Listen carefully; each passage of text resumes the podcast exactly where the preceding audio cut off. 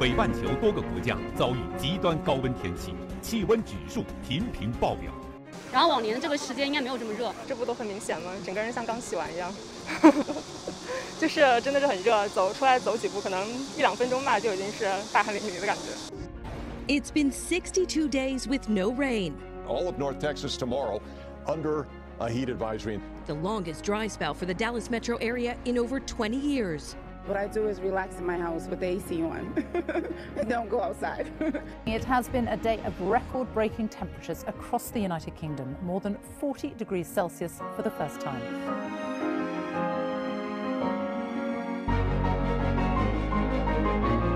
Hello，大家好，我是李晴。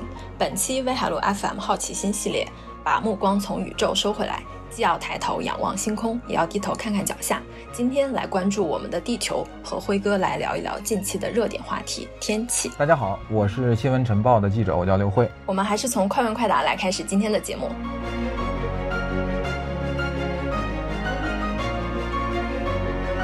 今年是不是最热的一个夏天？看跟谁比，仅就上海而言，是有希望打破有气象记载以来的记录的。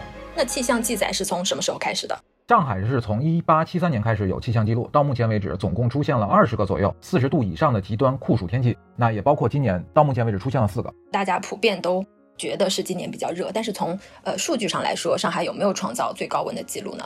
今年夏天到目前为止有两个记录，一个是七月十号出现的，叫做最早出现四十度高温的记录。上一个最早出现四十度高温的时间是一九三四年的七月十二号啊。还有一个记录是我们今年的七月十三号的温度是四十点九度，刷新了一八七三年以来上海的最高温记录。昨天啊，就是八月五号，那上海的天气上了一次热搜，是有网友截图显示他的手机软件上当地的区域达到了四十九度，那这个是真的吗？我 我来回复一下啊，上海气象局有个说明说这个，呃，不是实际观测数据，不能作为官方的统计。呃，昨天的官方统计啊，也是八月五号啊，官方统计是四十点二度，还没有超过我们刚才说的七月十三号的四十点九度，所以这个没有打破记录。那未来的夏天会不会越来越热？呃，这是相比过去最热的一个夏天，也是相比未来最凉快的一个夏天。显然这是个段子，但是趋势是会越来越热。并且连续出现高温的概率会越来越高。那我就想问了，今年夏天为什么这么热呢？呃，简单的说，运气不好。今年中国大部分地区处于这个热盖效应之下，三股高压聚集在一起，如同一个压力锅，顶在我们这个天空上面，而且是相对静止的。那今年这个高温能不能缓解？呃，近期而言是不太可能。啊，除非咱们能遇到一些强冷空气或者台风啊过来搅局，把几个高压全部打乱，否则呢，咱们就只能等。呃，未来而言，长期来看是有可能，但是总体来说啊，未必行。我个人是比较悲观的。啊，听到这个答案，我不想再问下去了。快问快答结束。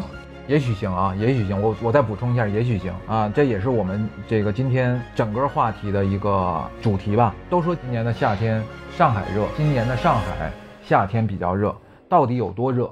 昨天，呃，就是本期节目录制的前一天，是八月五号，上海发布了高温红色预警。有个别网友的手机软件显示呢，个别区的温度达到了四十九摄氏度。那对此呢，气象局专家回应说，手机软件上显示的温度不够严谨科学，以气象局发布的为准。那气象局当天发布的红色高温预警为四十度啊。那即便是我们只听气象局的，上海今年也已经有四次四十度以上的高温了，也就是说发布了四次红色高温预警了。那今年上海有多热呢？那目前为止啊，已经有三十三个高温日了。是什么概念呢？也就是说，刚刚来到八月初啊，八月还没过，就已经有三十三个高温日了。那有人预测呢，今年的高温日将会超过四十五个。史上高温日出现最多的是一九三四年的五十五个，其次呢是二零一三年的四十七个。那预计今年呢将会达到四十五个，或者是四十五个以上。就是不管怎么说，今年夏天可能要创造历史了。但是我们希望这种历史还是不要也罢，对吧？哎，我刚才看了一下啊。就是一九三四年的夏天，上海究竟有多热？是一个对当时《申报》的那个那个报道嘛？回头我们 show notes 里可以去查一下《申报》的那个报纸版面，里边有一段我觉得还挺有意思的，叫做“饮冰室吃冷饮最时髦”。在酷暑之下，当时的上海百姓吃些什么来解暑呢？然后哒哒哒，说到这个叫上海二十世纪二十年代的饮冰室，说去饮冰室吃冷饮是上海。中产阶级比较时髦的消夏方式，呃，这个还是挺有趣的啊。当时一九二十年代的时候，就是去吃冰激凌，当时有那个销量最高的是美女牌冰激凌，口味除了水果味外，还有赤豆、绿豆、奶油、coco 和双色等雪糕品种，甚至还有外涂巧克力糖衣的紫雪糕，这不就是梦龙吗？书接上文哈，我们刚才说到，今年上海的夏天呢是有记载以来，也就是一八七三年，呃，这个记载以来当中最呃当中比较靠前的。但是相比咱们更早的记录，这还不算热。乾隆八年，怎么说起乾隆八年呢？乾隆八年是哪年？一七四三年。跟我们刚才说的一八这个七三年相差一百多年啊，呃，乾隆八年的时候记载了最高温的记录是四十四点四度，呃，相对来说华北地区应该比我们的纬度更靠北，温度应该没有这么高，但是在这个年头的时候，整整持续了一个月的高温天，社会瘫痪，波及到了半个中国，尤其是啊北京、天津、河北、山西、山东，整个的华北地区都陷入了极度的高温。有地方志记载啊，连铅和锡这类的重金属都被高温烤化了，什么土地都被烤焦，隔着房屋的家具都被烤坏，还有些人实在忍受不了，想逃离家乡，结果在半道上被热得脱水而死。当时的皇帝呢，这个乾隆皇帝他也祈雨，因为当时也没别的招了，对吧？只能这个拜托神明了啊。祈雨，然后写了一个罪己诏。当时呢有记录，是谁记录呢？是一个法国的传教士做了一些记录。他呢当时把就是欧洲已经可以这个已经发明出来的一个温度计带到了咱们大清啊，所以他当时记录了1743年7月20号到26号的这个温度观测记录，其中有连续的几天都是41.6度、42.5度、43.1度。还有我帮刚才刚才说的那个最高温，四十四点四度，所以我们讲啊，记录是非常重要的。咱们二十一世纪啊，看三四百年之前最热的一个夏天，你有这个记录，就充分的说明当时的这个社会情况了。这个传教士还记录下什么呢？乾隆皇帝为了去祈雨嘛，然后就搞了一个祈雨的仪式啊，结果呢是盛装出席，里三层外三层吧。然后呢？当时的记录说，他在祈雨的过程当中几次啊趔趄，需要这个旁边人来搀扶才能站稳。这个用土话说就是皇上中暑了。周围的这些什么百官啊、文武百官，还有这些这个老百姓，看到这个皇帝如此虔诚，然后为民祈雨，也都是非常感动，然后纷纷跪下来，然后呢祈求天降甘霖吧。除了这个记录之外呢，还有一个，因为清朝。皇室呢都有一些这个起居注啊，就是里边的那个宫里面的人啊，会把皇帝啊，还有一些啊妃子、太太啊等等这些生活日常的生活记录都会记下来。这些呢又可以用来作为佐证，所以总的来说，这是一个非常详实的，而且有客观根据的记录。那个起居注你知道有有多详细吗？就是皇上早上起来几点撒的尿，从哪个妃子的房间里面。吃了什么，就是全都记得非常详实。其实那个当皇上没没什么隐私的啊，你连跟谁睡觉，在在谁房间里面撒泡尿都记得分毫不差。说这个法国传教士呢，中有个中文名字叫宋君荣，他不但记录下了这一年的最高温，还呢记录下当时的这因为高温所造成的遇难人数。当时京城内外共计。有多少人遇难而死呢？有一万一千多人，加上其他各省份地区的话，遇难人数有可能会更多。按照官方数字来说呢，可能都不少于十万人。如果民间统计的话，我觉得可能会比这个数字更大。这也就是说，咱们啊，一七四三年的时候，乾隆八年啊，那一个最热的夏天所带来的这个自然灾害吧，还有这个相关的这些影响，现在看来的话。可能比我们今天所遇到的这个高温的夏天来说还要严酷得多，真的是很难想象啊！因为我们现在的呃天气虽然热，但是起码我们还有空调，还有电风扇，对吧？那很难想象在清朝那个时代，大家在那个天气当中是怎么过来的。这里我有一个疑问啊，都说这个呃天气是跟温室效应有关的，那跟烧煤啊发电有关，所以会产生这样的酷暑。那当时就是说乾隆那个年代。会有温室效应吗？那当年的那个酷热又是怎么来的呢？呃，有这个气象学家当时说了，在一七零零年之前，是我们整个人类这个历史发展当中经历了四次的这个寒冷期，还有四次的这个温暖期，正好这个乾隆八年的这个时间段，一七四三年这个时间段是最后一个温暖期，四个温暖期里面的最后一个，所以它应该是一个气候现象，而不完全能够归因到这个温室效应。我们所谓的温室效应呢，主要是指呃，因为工业革命。的这个对化石燃料的使用所造成的这个情况，你想一七四三年嘛，对吧？第一次工业革命是一七六零年，起码是一七五零年啊，因为这个蒸汽机发明之后，对，呃，进入蒸汽时代，然后呢，用机器代工代替了手工劳动，才造成的这个这个工业时代嘛，对吧？那我们这个清朝乾隆年间，对吧？基本上还是农耕经济嘛。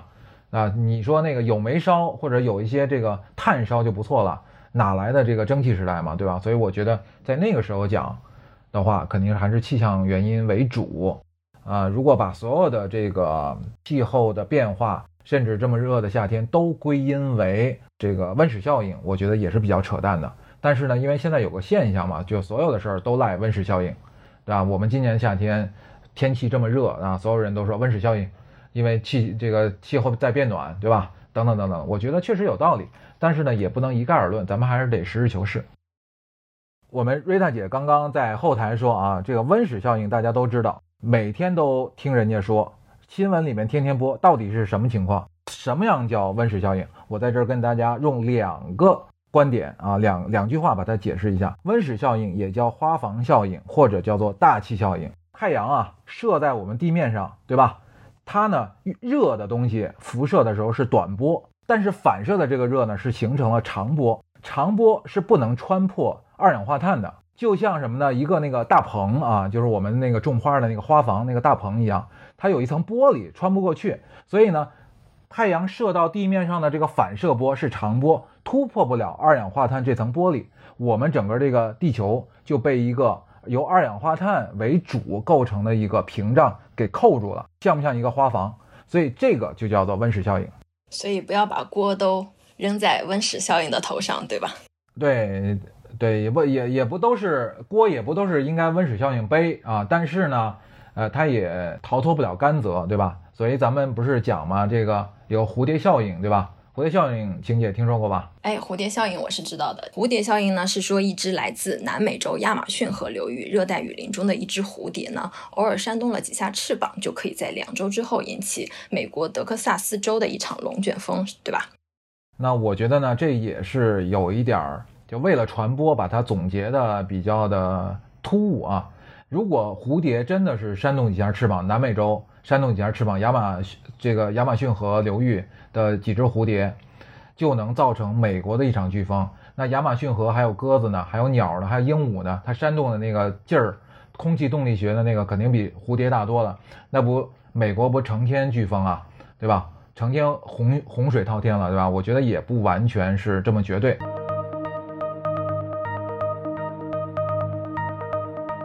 但是呢，它透露了一个什么样的现象呢？叫做地球系统当中相互关联是非常微妙的。你不要觉得亚马逊河离着这个中北美洲这么这么远，但是呢，它会有一个连带的系统效应产生。这也是我们今天讲，就是说我们为什么会觉得啊，今天的中国地区这么多地方的高温。其实也不只是咱们中国啊，包括欧洲啦，然后北美了，美国啊，美国有一亿人都处在这个高温的威胁当中。美国才多少人呀，对吧？它百分之二十五左右都在这个高温的威胁当中了。啊，还有这个七月份的时候，葡萄牙和西班牙大概有一千七百多人都是因为高温遇难的，也就是热死的，也就是全球上下左右都受到了一些这种。所谓的这个高温酷暑的这个影响，当然了，这个南南北半球是冬天和夏天是相反的啊。其实今年的咱们的冬天，北半球的冬天的时候，南半球其实也是受到了一些高温的影响，所以全球同此凉夏，谁也跑不了，跟大家都有关系。那什么原因造成的？这也是我们今天会讲到的几个效应，或者叫几个概念。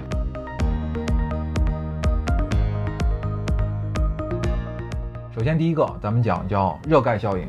咱们今年华北地区也好，这个这华东地区也好，我们受到的这个持续的高温，就是这个热盖效应造成的。热盖效应也叫热穹顶效应，相当于是三股高压压在我们的这个呃地块整个的这个地区上面，可能横跨几个省，上面是相当于一个高压锅一样的一个盖子，整个盖在这儿。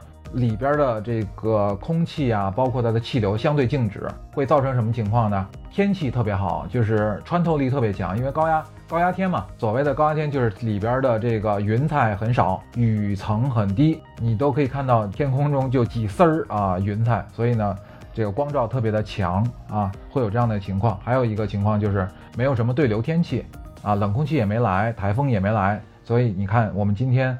下午这短短的一场雨啊，雨过之后马上就恢复了原貌，所以这就是热盖效应。所以温室效应和热盖效应它不是同一个意思，对吧？在局部地区有几股高压压住了我们，上面盖了个盖儿啊，这个盖儿呢不让这几个高压离开，静止了，给你锁在这儿了，高压锅给你扣在这儿了。那如果让这个李晴刚才说的这个温室效应和热盖效应到底互相什么关系呢？他们俩其实没关系，但是可以这么说：我们在一个大的花棚里面，然后里边还有个高压锅，高压锅扣着我们包邮区。什么造成了热盖效应？热盖效应为什么会停留在我们这样一个地区不动啊？这就是跟我们叫做喷流现象有关。喷流现象是啥呢？它是属于在这啊对流层啊，我们这个空间当中有个对流层。他怎么会呃发现的呢？是这个二战时候美军的轰炸机飞行员啊，他要去轰炸东京，他从基地出发奔着东京飞的时候，会发现哎，怎么我这个发动机很正常，为什么飞行速度这么的低？后来一研究呢，就是在这个对流层这个阶段呢，是有一个从西往东高速吹的这个西风。它实际上带来了很多的冷空气或者热空气。如果它的速度足够快的时候，是会减缓你这个飞机飞行的速度的啊。所以他们二战的轰炸机飞行员发现了这样的一个效应，一直到今天为止，就咱们现在目前做的这个民航航班也是这样。你会发现啊，你由西往东飞就会相对快一点，由东往西飞就会慢。而且呢，你这飞机上带的行李啊、乘客呀、用油啊都是有区别的。所以我们讲的这个喷流效应，为什么讲喷流效应会给我们刚才说这个热盖带来一些影响呢？就是喷流效应就相当于说，在在对流层这么一个高度上，它像一根绳子一样，把南北极的冷空气还有来自赤道的这个热空气一搅和，就这个绳子一抽，就把它的冷热空气进行了一个混合，冷热空气互相相遇，就会形成一些这种我们所谓的气象现象，比如说对冲现象啦。然后冷热交换啦，包括一些下雨、下雪、下冰雹，还有一些台风等等啊，都是因为冷热空气的交换形成的，就是氢气上升，浊气下降嘛。就热空气上升，冷空气变成雨呀、呃雪呀，就落到地面上来。所以这是我们全球的一个气象现象的一个呃基本的元素。但是呢，因为我们今年的这个夏天，或者说呃温室效应造成的这个情况，会发生什么呢？就它这根绳子一抽呢。是够不着我们这个所在这个区域的，就它的这个被卡住了，一卡住之后呢，冷热空气不进行交换了，在我们这儿呢就被锁住了，我们这块儿就被一个高压锅盖着，然后它的这根喷流现象呢是喷搅不到我们这儿，也喷不到我们这儿来，所以就会造成持续的高温现象。那什么会改变热感现象？也就是刚才我们在快问快答里面说到了，我们的持续高温会不会？近期会有所缓解，那我们可以讲到，如果说我们的这个热盖能够被冷空气或者说这个台风啊打乱，它就会改变一下目前的气象环境，或者说下雨呀，然后呢缓解我们目前的三个高压压在这儿的一个情况，对吧？啊所以现在长三角的人民都在等风来，对吧？盼着台风来。盼着台风，可能台风来就是也会造成一些灾害，但是可能也实在没有办法了，就是还是希望台风能来带来一些降雨啊或者降温。那上海市气象局专家说，呃，副热带高压、伊朗高压和大陆高压等复合因素累积造成了今年的持续性的高温，也就是说，就是副热带高压近近期一直强势的控制着华东地区，所以台风根本就过不来。哎，我们等谁呢？我们其实在等这个喷流现象出现。喷流现象什么时候会出现呢？就是当啊来自北极的冷空气和来自赤道的热空气进行交换的时候，就会形成风雨雷电啊，它就会产生一些气候的变化，热空气上升，冷空气下降，带着雨呀、什么冰雹呀等等的，就会落到地面上来。这样的话就会打破我们持续的高温了嘛。但是它这根带子就是在交换着北极和赤道之间的这样一个蛇形的狭窄的通道，它是一个呃有这个宽度的地区，它呢恰恰跟我们现在的这个包邮区或者说整个的华东和华北地区有一段距离，这根带子抽不到我们，就没办法打破我们的这个高压锅，打破这三股高压。所以我们的呃持续的高温的就短时间内没有办法打破，所以就等吧，等着这根带子突然间打过来，或者说在这个三股高压自然的分块分解掉，我们的持续高温就能缓解了。再说了，等到这个节气变化了之后，太阳对我们的辐射这个角度和强度变弱了之后，它自然就离开了嘛，对吧？啊，好的，也就是说我们要继续一直这样热下去了，还要热很长时间。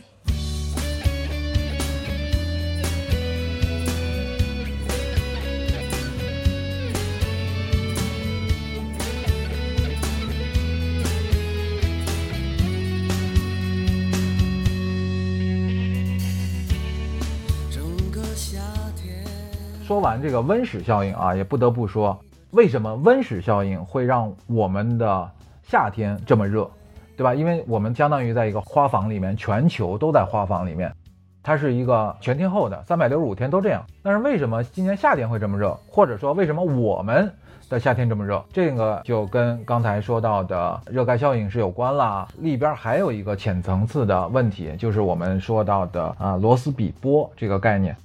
罗斯比波呢，肯定很多人都没听说过啊。但是呢，我们要解释为什么会出现这么长时间的热浪，就一定要用这个概念去解释一下了。这个人呢，是一个瑞典出生的美国气象学家，叫罗斯比。他呢发现的这个事儿，就是我们在北半球北部的这个喷流当中，发现了一个比较特殊的一个情况，就是我刚才说的那个蛇形的喷流现象的这根波带触及不到我们目前的这个这个热盖效应的，出现了卡住的现象。那是他第一个发现的。那他怎么去解释这个问题呢？是因为北极的冷空气嘛，北极这个地方因为冰盖融化比较多，冰呢它是有反射作用的，它可以把更多的太阳短波的一个热量通过长波反射到太空上去。冰越少，融化成这个海水，海水是深色的嘛，所以它的反射能力就会更弱。那一旦这个情况出现之后呢，就是整个的北极的冷空气或者说它的这个制冷的能力就下降了。制冷能力下降之后，就会造成它那个形成的这个波长更长，波段更小。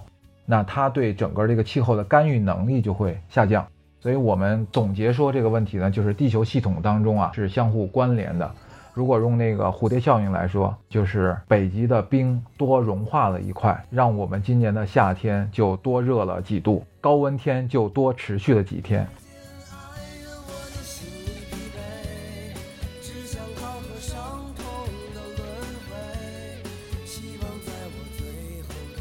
咱们总是说温室效应啊，然后那个全球有一些共识啊，大家都要节节能减排，然后减少碳排放。所谓碳排放是二氧化碳排放，就我刚才说，因为二氧化碳在这个大气当中虽然含量不高，但是它起到了花房的那个大棚的作用，它把这个热空气都锁在我们的整整个的这个这个空间里面，会造成我们气候变化的这种加剧，极端天气出现的概率增加。所以减排这个事儿呢，肯定是我们大家都要去努力的方向。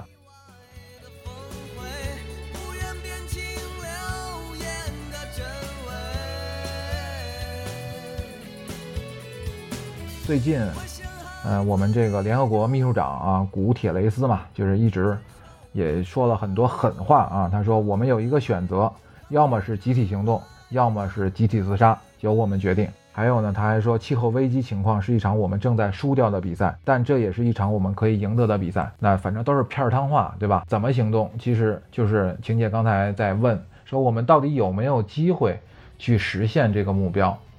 我觉得真的是可能性不大，但是我们又不能丧失对这个最好目标的这个追求啊！为什么说呢？就是在全球范围之内很难达成共识，所以我在这个节目最后，我再推荐一本书吧。这个书呢是呃比尔盖茨上一年度二零二一年度他的书单里面的一部，作者叫做汉斯·罗斯林。这本书的名字叫《事实》。汉斯·罗斯林呢，啊，他被《时代》杂志评为全球一百位最有影响力的人物之一，先后担任世界卫生组织、联合国儿童基金会和其他援助机构的顾问。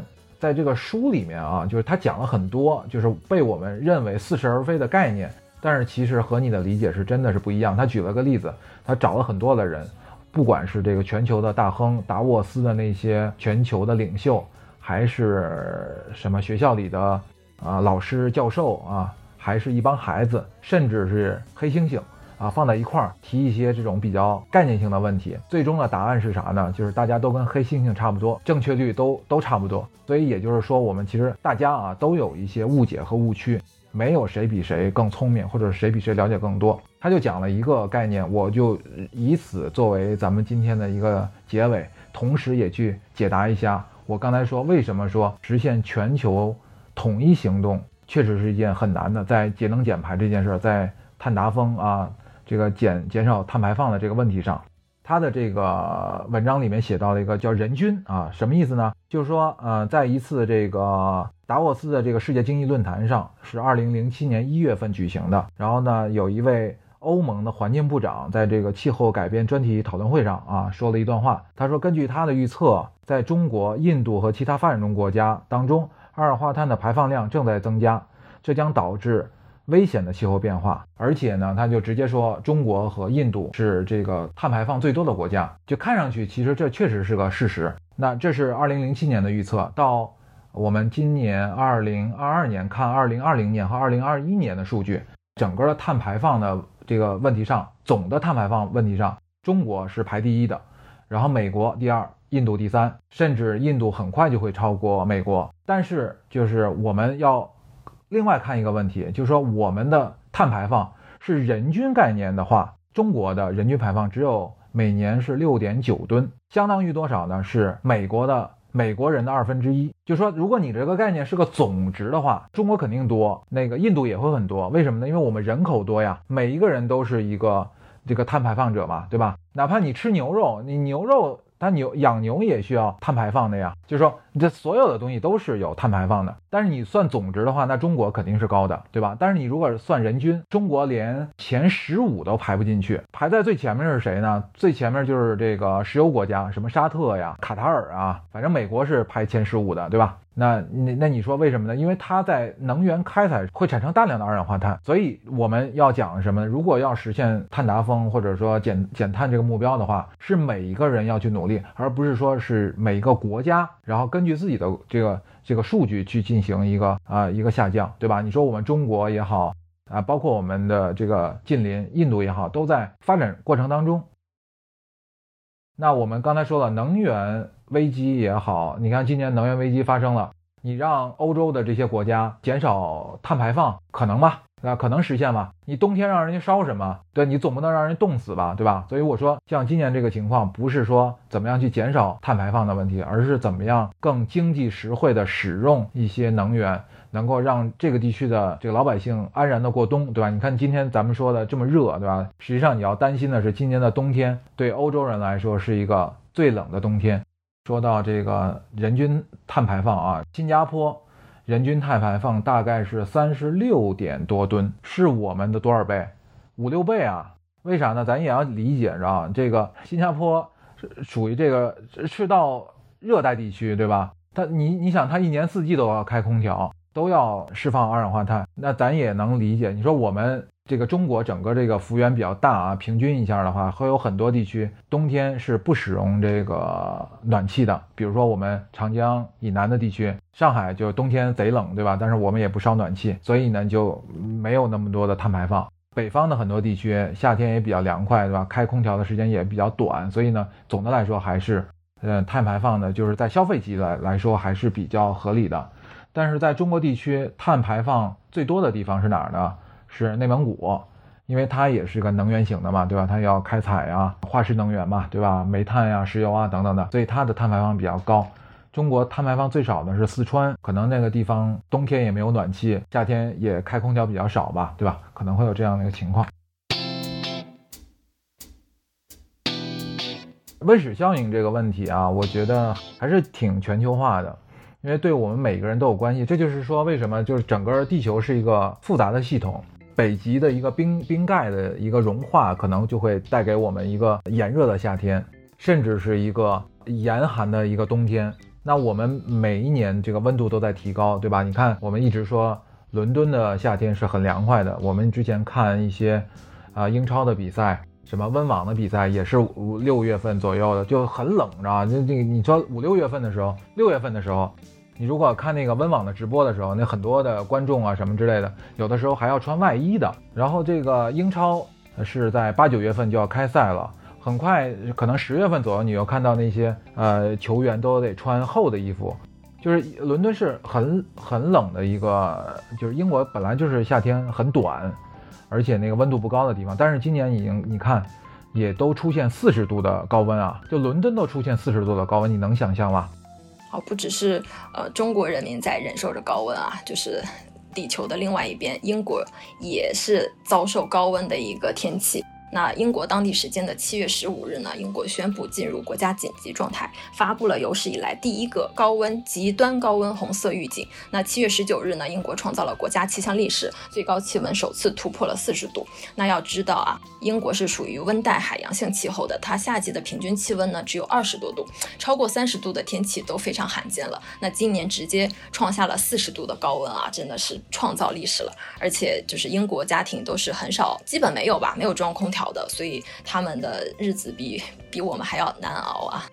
所以这就是说，我们整个的全球都会受到温室效应的影响。但是之所以说，我觉得很难形成一致的行动，也是要考考虑到历史原因。呃，很多的发达国家都是从工业革命开始，开始消耗能源的，消耗这种化石能源的。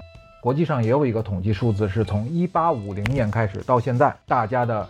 这个化石能源的消耗以及你的平均碳排放，你你算算你的历史当中你造了多少孽，对吧？曾经的那个雾都孤儿，对吧？这个咱们这个狄更斯写的那个小说的时候是什么？十九世纪嘛，十九世纪的伦敦啊，那个时候天是没有白天和黑夜的。如果大家看过那个《至暗时刻》，那个那个丘吉尔，对吧？他去看望他的那个秘书吧，当时是发呃发生了车祸，他到那个医院的时候。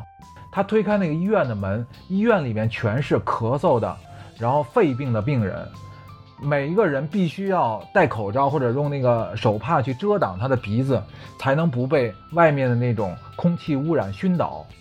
所以你想想那个时候，十九世纪到一九三几年啊，二战那段时间，其实整个的英国的污染是非常非常严重的。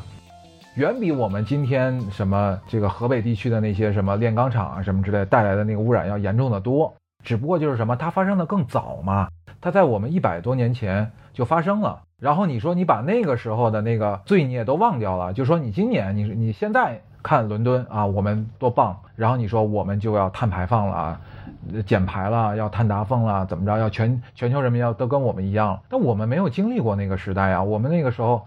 对吧？建设的时候还是还是在种，还是农耕时代呢，对吧？那能一样吗？但是今天我们要跟全球一起行动，对吧？我们要承担的代价是远比那欧洲国家要大的，而且大得多的。那你你能都像这个比尔盖茨一样吗？比尔盖茨在他自己写的那本书里面，就是他去年出的那本书，他说他为了实现他的减排目标，他连吃的汉堡都不是牛肉的汉堡，都是人造肉的。我们有几个人现在吃得起人造肉的汉堡？是吧？人造肉不是简单的说，各位啊，不是说简单说人造肉就是用豆腐做成的肉，看上去像肉，不是这么简单啊。所谓人造肉是要用血红蛋白合成的物质来做的肉，就是它切上去是有那种切牛排那一刀下去有那种血红蛋白的那种效果的，是用人造血红蛋白合成的，它的代价像金子一样贵。你吃一块人造肉的。呃，汉堡里边的那块肉排跟它同质量的金子所谓的造价是相似的，当然可能没那么夸张啊。请问你每天吃一块用金子造的金饼的那个汉堡，你吃得起吗？这是普通人能享受的生活吗？所以比尔盖茨写这东西，我觉得纯粹就是比扯淡可能再加两个级别吧，叫超级扯淡。就是比尔盖茨那本书，如果大家愿意当笑话看看的话，你可以去搜一下，他讲了。呃，理论上是可以咱们多修核电站的，因为核电站相对来说是比较高效的能源。我也承认，核电站确实是比较清洁和高效的能源。但是，请大家最近关注两件事儿：日本啊，这个福岛核电站的这个污染事件之后，到现在为止还没有解决，它要把所有的含污染的排放要都排放到大海里面去。刚才说蝴蝶效应，亚马逊河的一个蝴蝶扇动一下翅膀，都能让美国发生个飓风。你把污染的水投放到太平洋里面，以后大家吃到的所有的海海洋产品都跟福岛的核电站是有关系的。而且最新好像还有一个消息说，日本又有一个核电站发生了核泄漏的事故。俄乌的冲突之后，被俄罗斯控制的乌克兰的核电站也有类似这样的事情在发生，核电站的危险程度是非常高的。而且我看《环球科学》里面有篇文章啊，专栏文章里面讲到。一个核电站的建设起码要十年时间，从你立项，然后呢要环环评，就是环境评估，还有周围的大家的这个人，呃居民的一个公共的一个投票等等等这种程序全部走下来，还要做相关的安全建设等等，要十年的时间。我们就是现在开始大量的建核电站，解决我们的能源危机。十年之后都什么样了？可能北极连北极熊都没有了，对吧？我觉得这也是扯淡。还有，他还讲了一个叫光伏嘛，光伏产业，对？光伏产业呢，我们中国人是比较领先的，百分之七八十以上的这个生产呃产能都在咱们中国，包括太空上那些宇航器的那些展开的那些太阳能板啊，也都是咱们这个中国中国制造的。但是太阳能有个严重的问题，就是它的能源效率非常的低。现在从我们目前可看到的数值上来说，大概只能做到百分之二十。那煤炭的效率大概能到多少呢？能够到七八十，是非常高的。所以现在我们是不可避免的，仍然要依赖于化石能源的，无论是烧石油啊，还是烧煤炭。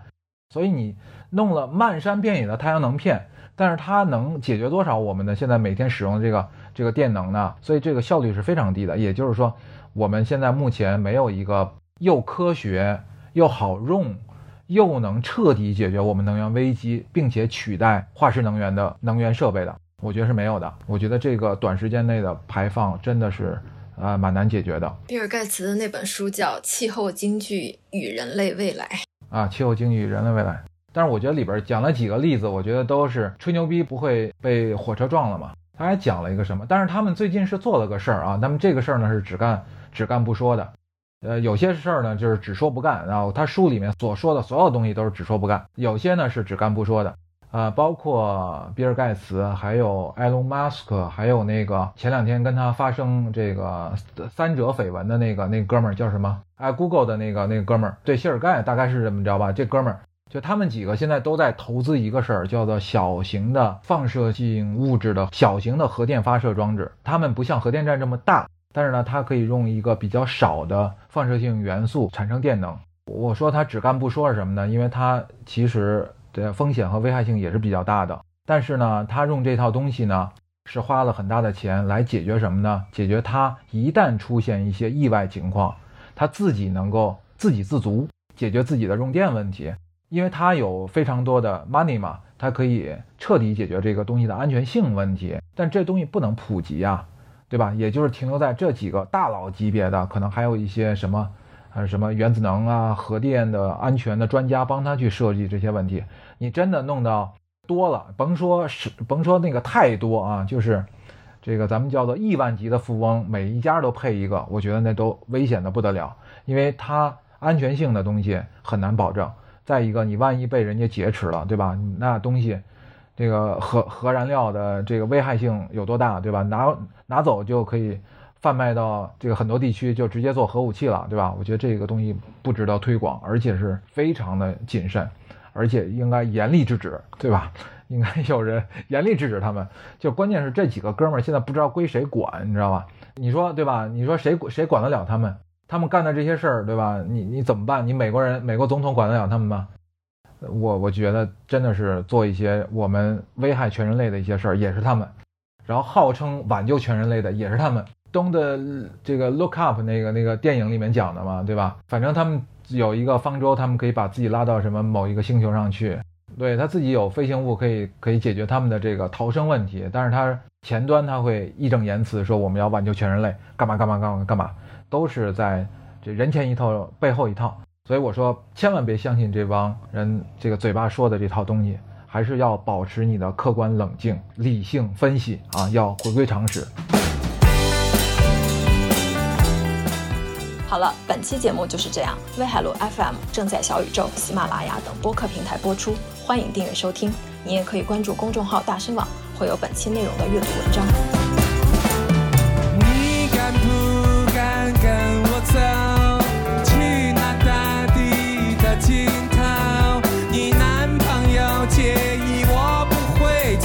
yeah.